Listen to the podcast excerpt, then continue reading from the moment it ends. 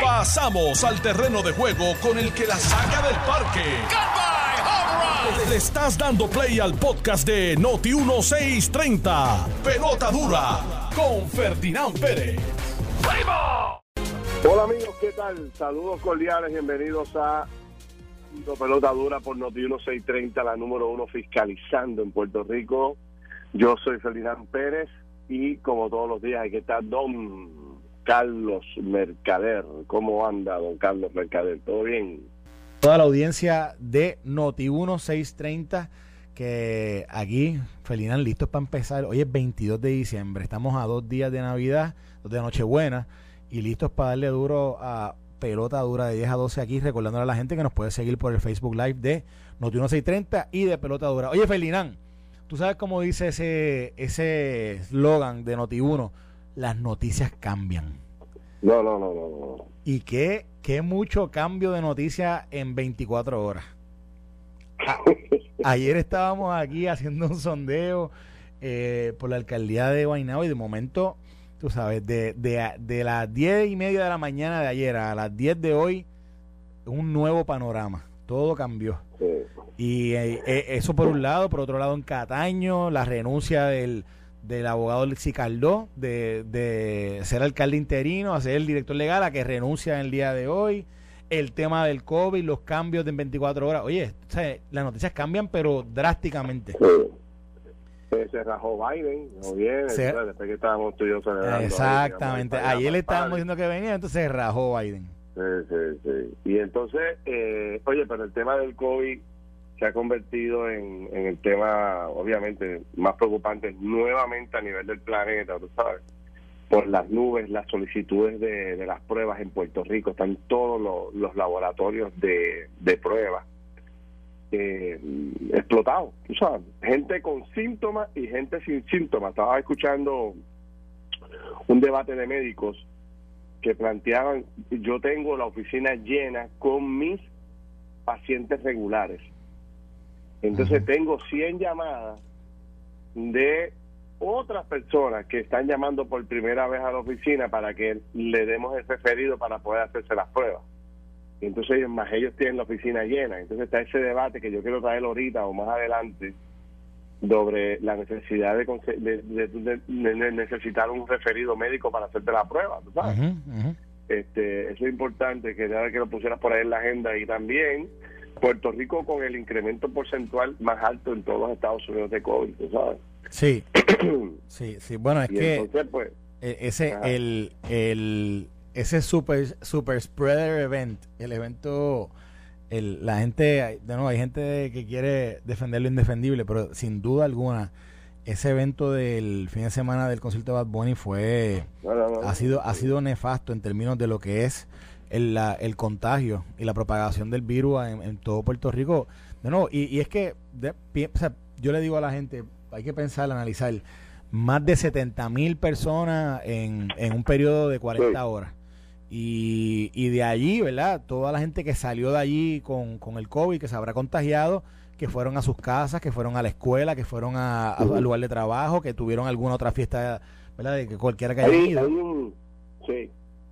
Eh, eh, no, que yo, yo te iba a decir que si tú te pones, hablando del evento, este Carlos, perdóname 10 segundos, que se me ocurrió ahora de momento y sé que te interrumpí, perdón. No, tranquilo, tranquilo. El punto, el punto es que, que yo sacando cuenta de cuatro personas que yo conozco directa que fueron al, al concierto, dos de ellas dieron positivo. O sea, ¿cuánta gente de los que fueron, de esos 70 mil que tú sabes que fueron, ¿cuántos habrán dado positivo? ¿O estarán a punto de dar positivo en los próximos días, tú sabes? O, estarán haciéndose pruebas desesperadamente, porque la verdad que el concierto fue un detonante. Bueno, y que, y que de nuevo, o sea, alguien fue ahí al concierto, dio positivo directamente por el concierto, pero después de eso, ah, con la gente que estuvo compartiendo, con su familia, sus padres, sus hermanos, sus compañeros de escuela.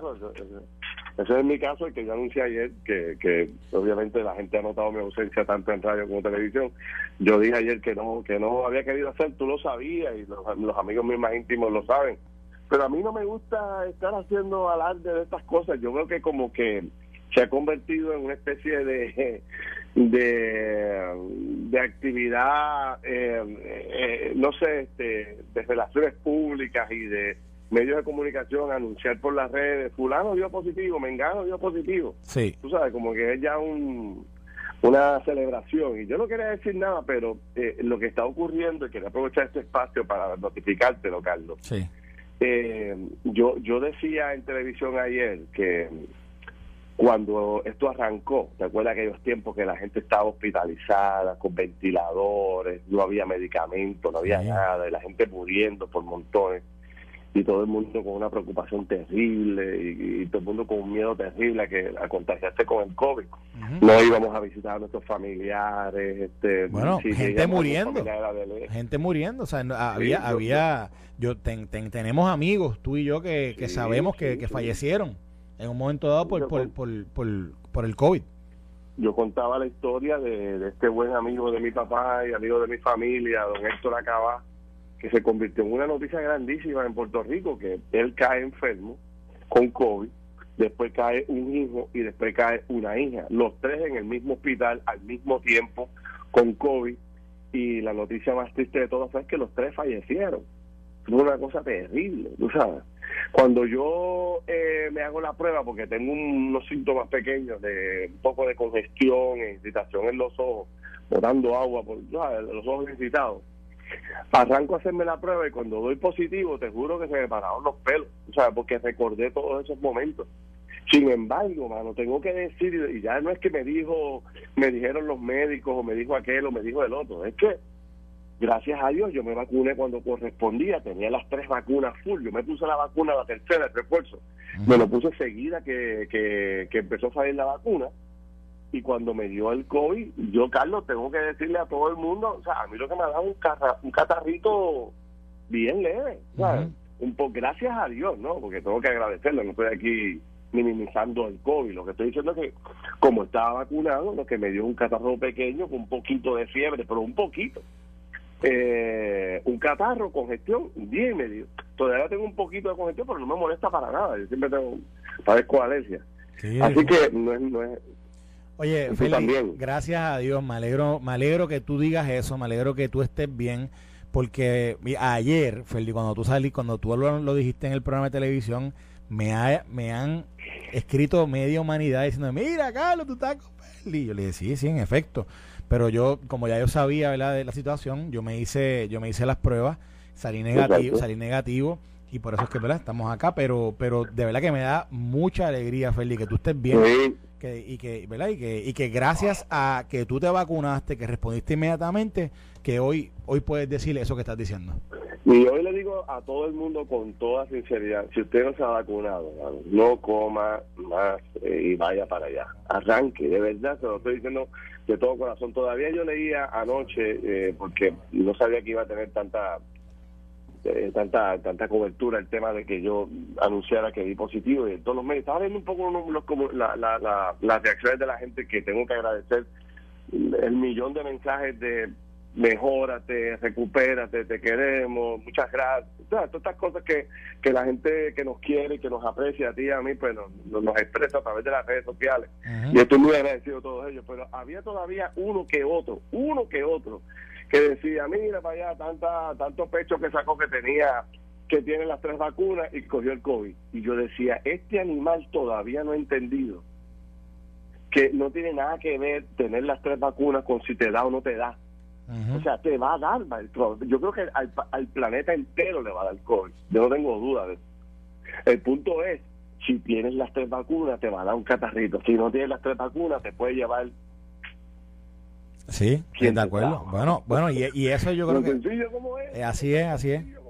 Feli, eso es lo que se ha estado diciendo. Mira, Feli, eh, quiero aprovechar para darle también la bienvenida esta mañana al programa, a quien nos ha estado acompañando en estos dos días, ha engalanado este, eh, este espacio aquí. Se ha convertido en un cuarto ave. No, no, el cual, el tipo está muy duro, muy duro. Es el, es el abogado laboral, el licenciado Jaime Sanario. Jaime, buenos días, ¿cómo estás? Muy buenos días, eh, Mercado y también Felina. Gracias por la invitación. Saludos, saludos, saludos. Mira, eh, el gran Sanabria. No, no, oye, que Jaime, Jaime, te digo, o sea, eh, ha sido, ha sido la revelación del año. Yo creo que, yo creo que va a haber que tenerlo fijo porque mucha gente está escribiendo. Se está todo el mundo preguntándome si el hombre, si el hombre también le mete la trova y da parranda. se intenta, se Está diciendo, esa Sanabria, eh, eh, eso es más que, ¿eso es de apariencia o es de verdad? yo digo, no, no, es de verdad, ya mismo. sí, todo el mundo cree que es primer hermano Julio César Sanabria. Eh, todo el mundo dice eso, pero pero nada, este eh, a él le damos las gracias que ha estado con nosotros todos estos, estos últimos dos días y hoy de nuevo, y de verdad que le hemos pasado muy bien. Mira, mira, Feli. Carlos, a vacunarse todo el mundo, último a vacunarse, de verdad, se los recomiendo de todo corazón. Ustedes saben que yo pues, pues, he sido un defensor de la vacuna, pero hoy lo digo con conocimiento propio. O sea, yo sé lo que es tener COVID, ya nadie me tiene que contar, y sé la experiencia que se vive, lo difícil que es que estar solo. Estoy encerrado un cuarto aquí, uh no me dejan ni salir, si salgo todo el mundo me mira mal en mi casa. Este, así que eh, les recomiendo que se vacunen para que para que podamos pasar este momento tan difícil. Bueno, hay, temas de sobra, Carlos. Cuéntame.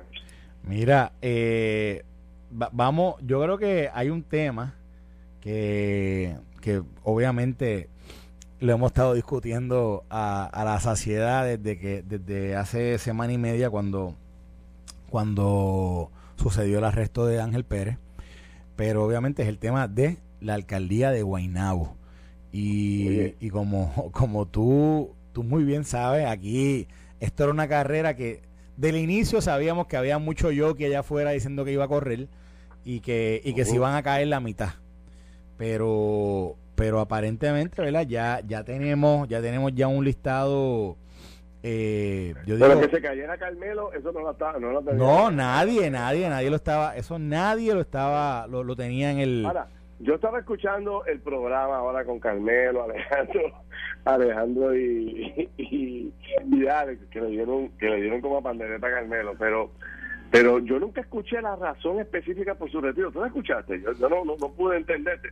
Él empezó a decir que el gobernador y con unos amigos y que era importante ser secretario, pero, ahí se me quedó. Y, bueno, yo, yo por, lo que, por lo que hablé con él, lo que he hablado con él, entiendo que es, un ejercicio de suma y resta y un riesgo muy alto, un mm. riesgo muy alto, el, continuar con su aspiración en la medida en que otros candidatos eh, podían, eh, digamos, hacerle mella en, en, el total de votos que necesitaba para ganar y, y que después al final... Hay que, hay que tener, digo, no sé cómo ustedes lo vean, pero en, en, honor a la verdad, yo que tuve la oportunidad de, de meterme en la política activa, hay que tener pantalones para después de tú tener toda la, básicamente el país completo este, claro de que tú vas a correr y que estás ganando los sondeos, que tiene muy buen arraigo para después venir a anunciar minutos antes que no vas a correr. Hay que tener mucha fuerza sí, sí, sí, y mucho carácter para poder tomar decisiones como esa. Así que si,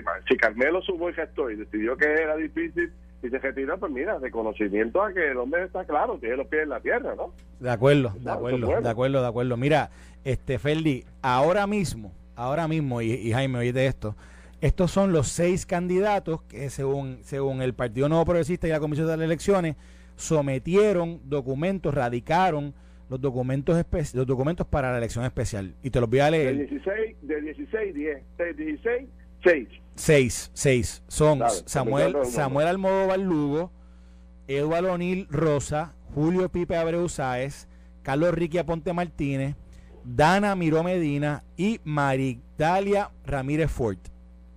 Esos son los seis candidatos. Y, y como nosotros nos quedamos atrás, tenemos aquí a uno de esos seis candidatos, a una de esas seis candidatos que está aquí, eh, que vino directamente para contestar las preguntas de pelota dura. Tenemos esta mañana con nosotros a Dana Miró.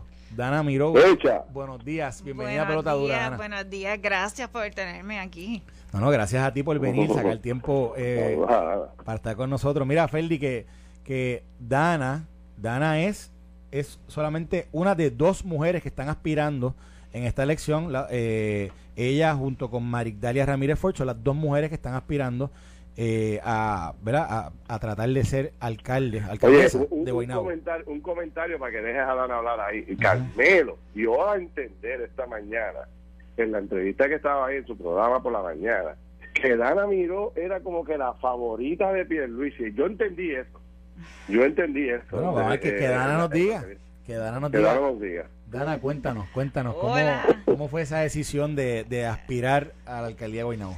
Ahora te cuento primero que todo feliz, saludos, espero que estés mejor, sé que, que, tienes el COVID y he escuchado tus recomendaciones en cuanto a la vacunación y qué bueno que estás ayudándonos a llevar ese mensaje. gracias, Dana, gracias. Eh, siguiendo con la pregunta, eh, ¿por qué estoy corriendo? ¿Qué me motivó?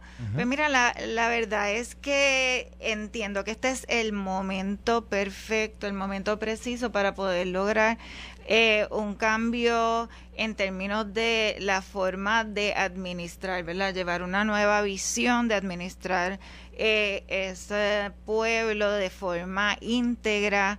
Eh, con una persona con valores, con principios inquebrantables, que no le tiembla el pulso a la hora de, tomar decisiones, con una experiencia administrativa, especialmente de fondos federales, que, que es lo que ¿verdad? Me, me, destaqué durante los cuatro años que fui directora del programa WIC. Eh, y con esa visión de, de, poder administrar de forma clara, ¿verdad? Eh, de forma eh, que le devuelva al pueblo, tanto a, los ciudadanos, y me incluyo, ¿verdad? Porque yo, yo como, como guaynabeña necesito, siento que, que hace falta ese cambio, de darle estabilidad a mi pueblo y también de devolverle al servidor público, que también soy servidora pública, ese reconocimiento que, que necesita tener, ¿verdad? Yo creo que, que por muchos años hemos, eh, en ese sentido, recibido muchos cantazos y, hay muchos servidores públicos bien decentes y, bien buenos y, y, los que somos buenos somos más y tenemos que poder entonces este tomar rienda de, de esta administración este en el municipio y de poder entonces poder eh, lograr estabilizar, ¿verdad? Darle estabilidad a un pueblo que ha recibido muchos cantazos en los últimos años. Mira, mira una pregunta que yo tengo inmediatamente. Esto es una elección obviamente especial, es atípica por poco tiempo. estamos diciendo que hoy es 22 de diciembre, ya mismo sale la certificación del partido de los candidatos y el 15 de enero es la elección. Es una elección que complicada para quien no ha aspirado anteriormente o quien no tiene necesariamente una estructura ¿qué te hace pensar a ti que tienes posibilidad de, de, ser alcaldesa, ser elegida? Pues mira, lo que a mí me eh, va a llevar a ser la alcaldesa de Buenavo es mi experiencia administrativa, mis valores, como te dije, mis principios, mi honradez, la, la experiencia que, que tuve, eh, no solamente en términos de, de programa WIC, pero también como eh, monitora federal para la oficina del juez del PI, ¿verdad? Eso este creo que es una carta que tiene que darle a, todos los que nos escuchan, a todos los, los votantes del pueblo de, de, de esa seguridad de que si ella es esta persona que trabajó hasta para... Eh, como monitora para el juez del PI, es una persona que realmente tiene esos valores inquebrantables, es decente, viene a darle estabilidad y cambiar las viejas formas de, administrar. Yo creo que es hora de, hacer el cambio y que soy mujer. Y yo creo que esa oportunidad de darle a la mujer, eh, la, eh, ¿verdad? devolverle a la mujer En, en Guaynabo ese reconocimiento, empoderarla, empoderarla darle la oportunidad de, desarrollarse como líder y de demostrar que nosotros podemos hacer el, trabajo de forma este honesta y decente es importante. Dana, mucha gente en Guaynabo, a pesar de que es un pueblo de, de área metropolitana, tiene sus campos y la gente es bastante regionalista y quiero un guaynabeño. ¿Tú eres de Guaynabo? ¿Tú eres, ¿Tú eres guaynabeña? Yo soy guaynabeña. Toda mi vida no he vivido en ningún otro sitio que no sea Guaynabo. Así que conozco ¿verdad? De, primera eh, cuáles son las necesidades de mi pueblo porque vivo allí y, sé qué es lo que estamos careciendo. Así que eso yo creo que es bien importante, ¿verdad? Que, que conozcamos que, que, cuáles son esas necesidades y pues y era un, un pueblo de cinco estrellas y de repente ahora Guaynabo tiene unos problemas, por ejemplo, de iluminación, unas carreteras este que están en las peores condiciones, tiene unos problemas de, de infraestructura este, ni hablar de, de todos estos estorbos públicos, ¿verdad? Estas casas abandonadas que siguen ahí, que no se hace nada, que hay una oficina inoperante que no, está atendiendo esa situación, una ciudad que está sucia, que necesita este limpiarse y volver a convertirse en lo que fue esa ciudad de cinco estrellas. Dana, usted habla de romper con los viejos estilos, de, claridad, de transparencia. En el día de ayer nos enteramos que el recién juramentado alcalde del municipio de Cataño le pidió la renuncia a todos los empleados de confianza de la antigua administración. ¿Usted haría lo mismo de usted salir electa? ¿Le pediría la renuncia a los empleados del municipio de Guaynabo de confianza? Mire, eh, esto hay que llegar, hay que hacer una radiografía de lo que está pasando, ver este quiénes son las personas que están ahí trabajando, eh, ver qué han hecho, ¿verdad? evaluarlos por sus méritos para entonces tomar determinaciones de si van a haber cambios o no. Pero yo no vengo a cortarle cabeza a nadie, yo vengo aquí a, sumar, no a restar, ¿verdad? Venimos a, a, construir, no a destruir. Así que en ese sentido tienen que sentirse tranquilos de que el que esté trabajando bien, el que está haciendo sus funciones como se supone que las haga, no debe tener ningún temor de que eso pase. Y tengo que decirle que yo entiendo los nervios o el susto que puedan tener esos empleados públicos del cambio, porque siempre los cambios traen cambio y yo sufrí eso en carne propia, así que yo sé lo que ellos pueden estar sintiendo y yo no quiero que nadie pase por lo que yo pasé. Cuando uno trabaja bien, cuando uno está haciendo lo que tiene que hacer, cuando uno es un empleado decente y cumplidor, no tiene por qué temer por su trabajo. Dana, allí, o sea, tú obviamente mencionas que hay, hay mucha gente que conoce que tú eres de Guaynabo, que has estado, que has estado, que siempre has sido, has militado en el Partido Nuevo Progresista, etcétera. Eh, pero obviamente sabes que Guaynabo tiene carga, tiene, tienes como creo que son siete unidades o siete barrios eh, importantes eh, políticos. ¿Te estás moviendo ya dentro de todo el pueblo de Guaynabo ya para llevar el mensaje? ¿Cómo estás organizando eso? Sí, definitivamente empezamos ya a trabajarlo. eh, ayer tuvimos muchísimas reuniones, ya hoy tenemos un sinnúmero de, otras establecidas y así por el resto de los 20 días, mucha comunicación con los líderes tanto de todos los sectores, tanto de líderes de barrio como de otros sectores. Eh, así que sí, estamos trabajando fuertemente, escuchándolos a todos, porque como eh, residente de Guaynabo, yo conozco las necesidades de mi pueblo, ¿verdad? Ahora yo necesito este escuchar a estas otras eh, líderes de los barrios, ¿verdad? En, estos sectores, cuáles son sus sus necesidades más apremiantes, las de ellos, ¿verdad? En términos más personales. Así que, y eso creo que es importante y se está dando. Hemos ya hecho muchísimas reuniones y por ahí seguiremos. Bueno, pues, pues te agradecemos que hayas venido esta mañana. Tenemos que pausar ahora, pero sabes que los micrófonos de, de pelota dura van a estar abiertos, ¿verdad? Para que más adelante puedas ver y seguimos hablando, ¿verdad, Felina? Eso es así, te esperamos y te deseamos mucho éxito, Dana. Reconocemos tu, ¿verdad? tus quilates como profesional y como ser humano. Y bueno, vamos a ver qué dice el pueblo de Guaynabo en todo este proceso. gracias por la oportunidad y muchas felicidades en esta Navidad. gracias a ti por estar Estás escuchando el podcast de Pelota Dura, en Noti1 con Ferdinand Pérez. Bueno amigos, comenzamos aquí la segunda entrada de Pelota Dura por Noti1 630. Son las 10 y 35 de la mañana. Este que le habla Carlos Mercader con Ferdinand Pérez y con el licenciado Jaime Sanabria. Ferdinand. Feli, ¿estás ahí? Feli, ¿estás ahí? Estoy aquí de cuerpo presente por, eh, desde mi casa. ¿Me escucha? Oye, te escucho, te escucho, te escucho. Oye, Carlos, yo no, no puedo dejar pasar esta oportunidad sin decirle a la gente que se encendió las fiestas en Adiel Toyota con las ofertas navideñas. Mira esto, ven y busca tu modelo Toyota con pagos desde 129 pesitos en el Corolla 2022, la Ray Ford, con pagos desde 200 pesitos y pagos desde 290 en la nueva Tacoma 2022. Además, solo por esta semana tenemos cero pago hasta el marzo, hasta marzo del 2022, bonos hasta 5 mil dólares, APR desde 2.98% y mantenimiento, escucha esto, mantenimiento gratis en todos los modelos Tundra, los Candy y la Ford Runner. Aprovecha y sal corriendo para ver en Dorado, también están en Río Grande o en Barranquita. Aquí somos Toyota, puedes llamar hoy al 787-419-1000, 419-1000, 419-1000 o búscalos en Facebook que están toda la información allí disponible de ese detalle. Además, con una, escucha esta otra cosa que es importante, Carlos, con una cuenta de ahorro de eh, con una cuenta de cheques de Oriental, están más que listos para manejar tu dinero a tu manera, con opciones para depositar, pagar y transferir desde cualquier dispositivo móvil. ¿Qué esperas? Abre tu cuenta hoy, es rápido, fácil y sin salir de casa. Llama ahora 787 777-7777. Todos los siete Javier por haber.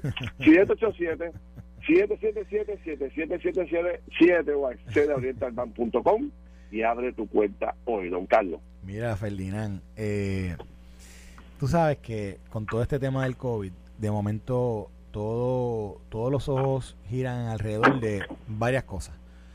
Los eventos públicos, y, los controles que se van a estar implementando para esos eventos. Estamos ya la semana de Navidad, eh, a dos días de Nochebuena y a, y a una semana y media del Año Nuevo.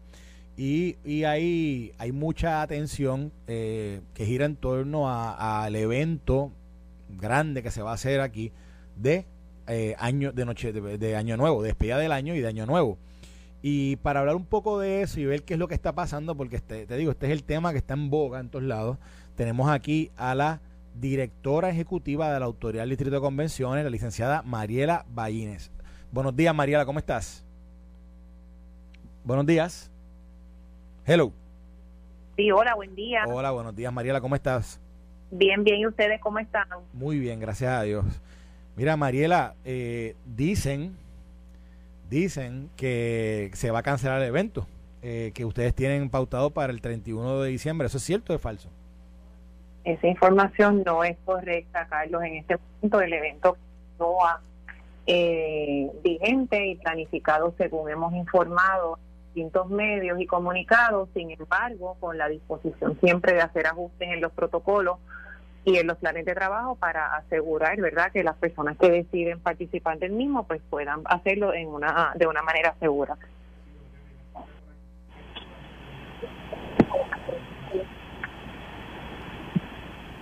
Eh, Hello. Sí, mira, ¿me, escuchas, Mariela? Ahora te escucho. Ahora.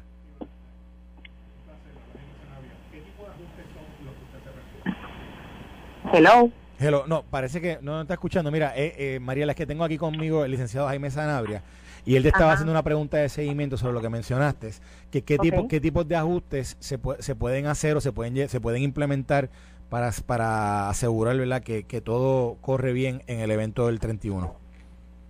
Pues mira, en su origen la actividad eh, se planificó con los siguientes requisitos en cuanto al protocolo se refiere. Primeramente, las personas que participen de la actividad tienen que tener las dos dosis completadas de la vacuna. La segunda dosis tiene que haber transcurrido un periodo de al menos 14 días de haberse la puesto. Eh, de igual manera, eh, las personas que asistan tienen que utilizar mascarilla en todo momento. No se van a permitir menores de 5 años pues, por la situación de que no pueden vacunarse y nosotros habíamos planificado un área designada dentro de las facilidades del Distrito de Convenciones que tenía capacidad para recibir 10.000 personas, entiéndase 8.000 en la parte de afuera y 2.000 en la parte de la plazoleta central del T-Mobile. Esos eran los protocolos originales. Ahora, a consecuencia, ¿verdad?, de, de, de la situación que estamos viendo que cambia todos los días, pues se han añadido unos protocolos adicionales que establecen que se le va a requerir una prueba de antígeno o PCR que no tenga más de 48 horas de haberse hecho previo a la celebración del evento. Y en adición, se está haciendo un análisis adicional para reducir la, el número de personas que van a poder disfrutar de la actividad presencialmente. En adición a que se está contemplando la reducción de las personas que pueden participar, se está ampliando el área que originalmente se había destinado donde cabían 10.000 personas pues para hacer el área más grande y con menos público. Mariela, eh, eh, para, que la gente la gente que conoce el centro de convenciones, eh, más o menos si nos puedes hacer ubicarnos para que nosotros podamos tratar de, identificar en qué, qué, área es esa que donde donde anteriormente iban a ubicar 10.000 personas que ahora posiblemente ubiquen menos. ¿De, ¿Qué área es esa?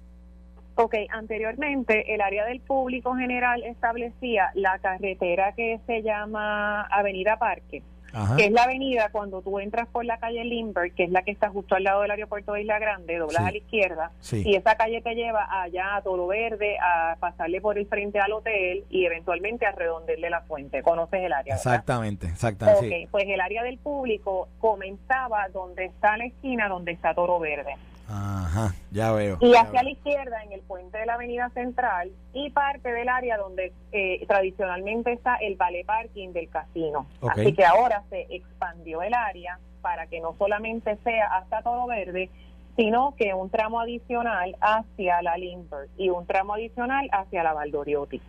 Así que hemos añadido un espacio donde cómodamente, ¿verdad? Y, y, y seguramente cabrían alrededor de 12 mil personas y vamos a disminuir la cantidad de personas que puedan asistir. Estamos contemplando entre 6.000 y 8.000 para que en efecto pues haya un dispartimiento adecuado y que las personas no estén, ¿verdad?, aglomeradas una encima de la otra. Sí, le, le pregunto si usted cree que existe alguna posibilidad de que al igual que está ocurriendo en ciudades como Nueva York, Londres y Baltimore, se vaya se pueda cancelar este evento debido a que no conocemos cómo el Omicron se está propagando y los efectos que tiene en un sector de la, de la población. Nosotros desde que hicimos el anuncio inicial de la actividad dijimos que sabíamos que había unos protocolos de COVID que iban a estar cambiando según cambiara la situación relacionada a la pandemia y nos hemos mantenido firmes eh, en ese discurso. Ciertamente hay otras alternativas adicionales que están sobre la mesa, eh, pero ahora mismo cancelar la actividad no es una alternativa que se esté considerando. Nosotros podríamos en tengo, tengo, tengo entendido que el presidente de la coalición científica, Daniel Colón Ramos, recomendó que se cancelaran las actividades de final, de final de año. ¿Qué peso tendría eso en las decisiones que ustedes toman en la futura, en las próximas dos semanas? Yo creo que hay una hay una comunidad que está recomendando unas cosas y hay otras comunidades científicas que están recomendando otras. Yo ciertamente voy de la mano y al amparo del Departamento de Salud. Aquí la última palabra la tiene el doctor Mellado y la decisión que sea la que él tome, indistintamente de cuál sea, nosotros la vamos a seguir al pie de la letra y necesito aprovechar este espacio. Tengan seguro que si aquí hay que tomar decisiones difíciles, las vamos a tomar. O sea, nosotros hemos enforzado los reglamentos y los protocolos al punto de que se, se le ha impedido a artistas entrar a sus propios conciertos porque no cumplen con los requisitos del Departamento de Salud. Aquí se tomó una decisión difícil relacionada al certamen Mis Mundo y si al final del día se entiende que no existe ningún protocolo que pueda satisfacer el requisito de establecer un ambiente seguro, pues se van a tomar las decisiones que, sea, que se tengan que tomar, pero todavía no hemos llegado ahí. Nosotros empezamos con unos protocolos, no quiero decir lenientes porque no, no sería adecuado de mi parte, pero que no eran tan rigurosos porque al momento de anunciar la actividad, la situación del COVID no era como está hoy, pero dejamos espacio para aumentar protocolos y requisitos durante el camino. Y eso es lo que hemos estado haciendo. Todavía no estamos en el punto de cancelar la actividad. Se podría contemplar tal vez hacerla de manera virtual. No es que estoy diciendo que va a ser de esa manera, pero es otra de las alternativas. Son alternativas que, tienen. Depende de lo que pase en estas próximas semanas y así sucesivamente, como dije, de la mano del secretario de Salud y siguiendo todas las instrucciones que él tenga a bien impartir antes del evento. Mira, eh, Mariela, yo estaba hablando esta mañana, esta mañana estaba en otra, en un canal de televisión que estábamos hablando sobre este tema y, y la discusión me pareció que, que giraba en torno eh, a todo lo que ha estado sucediendo post evento de Bad Bunny.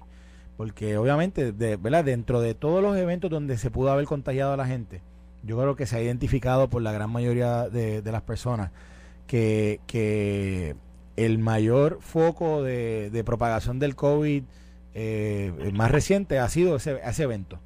Y entonces obviamente la gente compara, ¿verdad? Compara eh, posiblemente un evento multitudinario eh, como ese con los otros eventos que se están anunciando. ¿Qué diferencias, qué diferencias hay entre el evento, entre el concierto de Bad Bunny y los protocolos establecidos allí y el evento de despedida de año que ustedes están organizando? El evento de Barbón es un evento que se hace al aire libre y se hace con capacidad máxima de la facilidad del Irán Bison. Todo el mundo ha hablado de que allí hubo alrededor de 40 a 50 mil personas.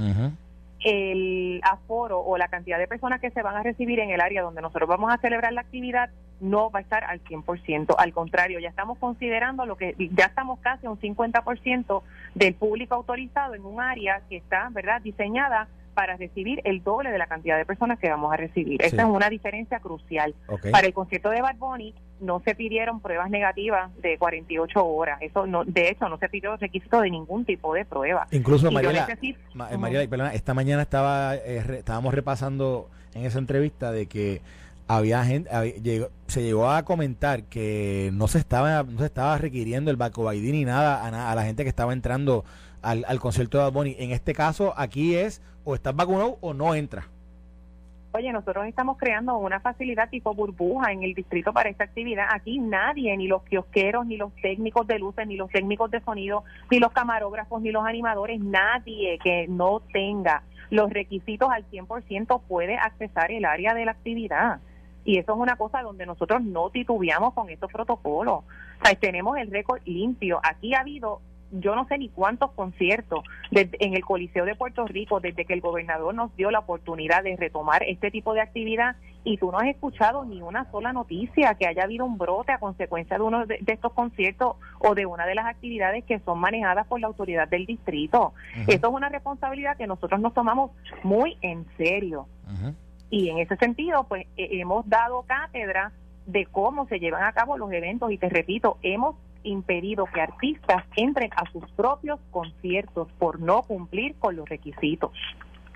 Si, el año pasado se tomó la decisión para diciembre 2020 de adoptar una orden ejecutiva que luego el gobernador Pierluisi secundó una vez entró en, en funciones y la tasa de positividad en diciembre 2020 era igual o similar a la que tenemos ahora. ¿Por qué en diciembre 2020 se decidió eh, cancelar este tipo de actividades y ahora no? ¿Cuál es la diferencia?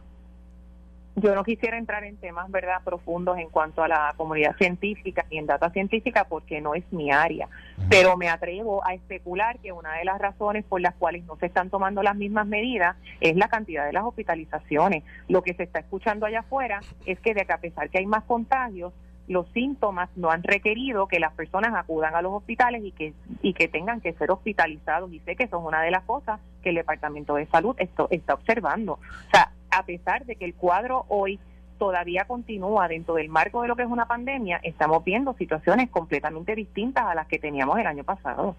y, y Mariela, una última, una última pregunta. En términos de eh, la participación de, de, de artistas, etcétera, ¿cómo, ¿cómo va? Eso, eso, ¿verdad? Todo, nadie ha cancelado, todo el mundo sigue en pie, ¿correcto? Hasta ese momento todo el mundo sigue en pie todo el mundo confiado en el trabajo que se va a hacer. Oye, esto no es una cosa que se montó ayer. Nosotros venimos trabajando meses y meses en este evento eh, con unos grupos de trabajo de las distintas agencias que están concernidas y todo el mundo tiene como norte de que esta actividad tiene que ser ante toda una segura para el público, una segura para nuestros empleados y para todas las personas que van a participar de la misma. Ese es nuestro norte. Y manteniendo eso como, como una prioridad que no es negociable bajo ninguna circunstancia, estamos diseñando los protocolos adecuados. Y repito, si al final del día hay que tomar decisiones difíciles que redunden en la seguridad de las personas, no tengan duda de que el señor gobernador las va a estar informando en su momento. Pero hoy la actividad sigue en pie. Estamos evaluando y añadiendo protocolos y requisitos adicionales. Directora, y una, mira, esto es con miras al futuro. Me escribe, me hablo con una persona que que vela que tiene que tiene uno que tiene uno, unos compromisos más adelante que tienen que, tienen que ver con las facilidades del centro de convenciones y del distrito como tal. Y me, y me pregunta ven acá y será que van a cancelar otras fechas más adelante eh, pregunta con, con yo sé que el yo no sé si fue hace una o dos semanas pero pero hablé con usted y sé que hay muchas eh, fechas ya separadas en, en, en los diferentes eh, venues que tiene que tiene el distrito de convenciones de ahora hasta hasta verano o casi acabando el año ya del 2022 pregunta cómo cómo se ve cómo se ven los eventos ahora mismo no hemos tenido ningún tipo de cancelación. Ciertamente pues tenemos muchas cosas en el radar que estamos observando. Ahora comenzamos en enero 5 con Joey Lee Randy que tiene cinco fechas completamente vendidas. Viene Cani García viene Mike Towers Todavía no ha habido ninguna cancelación, pero tenemos el oído en tierra y estamos evaluando la situación día a día y una vez más reiterándome en, en que vamos de la mano del secretario de salud con las instrucciones que él tenga bien impartir. Muy bien, muy bien. Bueno, pues eh, directora, le agradecemos que haya sacado su tiempo para aclarar esta información. Y nosotros obviamente, de nuevo, yo, yo decía esta mañana en la entrevista que estuve que, que hasta el día de hoy el, la, la, lo que había brillado o lo que ha estado brillando en términos de, de, función pública había sido el departamento, ha sido el departamento de salud y cómo ha manejado todo el tema de la vacunación y el tema del, de, del control del contagio del COVID. Y obviamente ha sido ejemplo para el mundo. Y, y, yo, ¿verdad? Queremos que siga siendo así, vamos a confiar en lo que el departamento diga, ¿verdad? Y, también confiar en el, en, el juicio de ustedes con, con esto. Y, y deseamos también, ¿verdad? Que, que sea, que sea un, un, evento exitoso. Sabemos que esto es una vez en la, una vez cada, cada año, pero nunca había pasado lo que, lo que se está planificando aquí en Puerto Rico y esperemos que, que, pueda ser eh, con, Con, con todo el brillo que, que se merece. Le agradecemos siempre que esté disponible. Gracias a ustedes por el espacio. Feliz Navidad a todos si no lo vuelvo a escuchar. Y Ferdinand, de corazón, que te mejores pronto y que estés bien. Muy bien, muy bien, muy bien.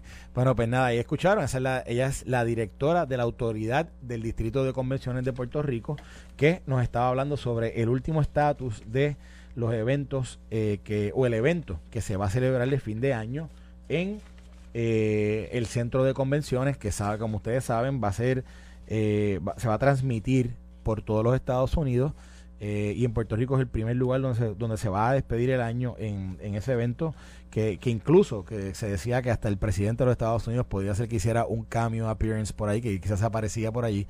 Eh, ya sabemos que posiblemente no, eso no sea no se haga realidad pero sí sabemos que, que, va a ser un evento que va va va a, levantar o a, tener el, el nombre de Puerto Rico en relieve ante Estados Unidos y el mundo entero.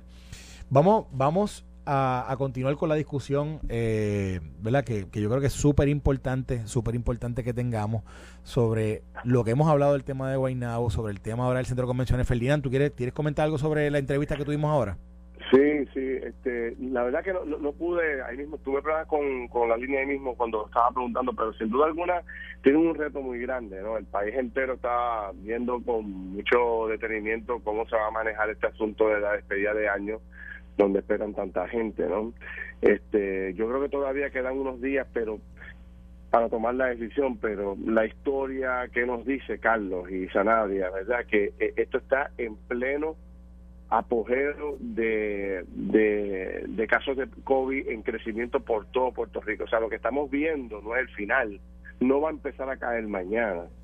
Lo que estamos viendo es que esto va a seguir creciendo por los próximos días y cuidados en un par de semanas llega a su pic y después empieza a bajar poco a poco. Es lo que hemos visto en el pasado, ¿no? Lo que nos ha enseñado todo esto. ¿Cuánto tiempo más, eh, verdad, va a durar? Nadie sabe, pero yo no creo que de aquí al 25 al 31 eh, la ola de crecimiento de casos de COVID se haya detenido o haya mermado. Yo creo que esto va a estar bien arriba para esa fecha. ¿Cómo el gobierno lo va a manejar? No sé. Pero también está la responsabilidad individual de todo el mundo. Si todo el mundo usa mascarilla y usa la mascarilla, la N95 y todo el mundo está protegido, pues también podría eh, darse la oportunidad de que se celebre el evento, tú sabes, todo el mundo bien protegido, cumpliendo con su responsabilidad. O sea, a mí, a mí me parece, Ferdinand, que a veces, a veces en estas discusiones, como que uno uno habla con, con los funcionarios públicos, uno habla con la gente que, que tiene ciertas responsabilidades ante, ante la implementación de, de todas estas medidas, etcétera y uno pone en ellos una responsabilidad y o cifra en ellos una responsabilidad que, que yo a veces siento que es más compartida de lo que de lo que la, de lo que la expectativa de nuestros comentarios dice. Yo creo que aquí, Ferdinand, al fin de cuentas, también cada uno es responsable. Somos responsables. Eh, y de nuevo, aquí estábamos hablando en eventos anteriores, gente que por ahí se regodeaba diciendo, mira, a mí no me importa las medidas, yo me voy para abajo en esto y la gente como que a conciencia sabiendo lo que está lo que porque lo están diciendo lo están aunque lo digan de la forma que lo digan están a conciencia sabiendo que o iban a incumplir con alguna de, de, los, de, los, de, los, requisitos o iban a hacer lo que les daba la gana hicieron lo que les da la gana y miren lo que tenemos. Entonces de momento ahora ah no el, el gobierno tiene que hacer esto. Yo pero espérate espérate espérate vísteme despacio que voy deprisa. Y la responsabilidad tuya cuando la tenías que hiciste entonces, yo creo que individualmente tenemos que cada cual pensar y, hacer un análisis individual de si realmente estamos haciendo lo que tenemos que hacer, que nos han dicho ya por año y medio, dos años, de, de, cómo es que nosotros tenemos que tomar en nuestras manos la responsabilidad de cuidarnos a nosotros y cuidar nuestro entorno. que para mí yo creo que eso es lo más importante. Y nada, ¿verdad? Lo, menciono como, como, como un comentario de, de, de, que para a veces la gente para unas cosas sí, para otras cosas no. Y yo creo que para todo, lo primero es la responsabilidad de uno. Yo creo que aquí el lunes va a ser una fecha determinante. Todo lo que pase en Navidad, si la gente se cuida con las fiestas que vienen en los próximos días, que hay fiestas que ni votándolas, bueno, pues, cómo la gente se va cuidando y protegiendo de aquí a las fiestas navideñas del 25 y el lunes una fecha que yo me imagino que el gobierno estará monitoreando, ver cómo están los casos, si se ha estabilizado, si se estanca, si se reduce, pues podría ser un elemento para dejarlo. Si el lunes esto sigue creciendo exponencialmente por ahí para abajo, pues va a ser muy difícil que el gobierno lo pueda, lo pueda mantener. Vamos a ver. Esto fue el podcast de Noti1630. Pelota dura con Ferdinand Pérez. Dale play a tu podcast favorito a través de Apple Podcasts, Spotify, Google Podcasts, Stitcher y notiuno.com.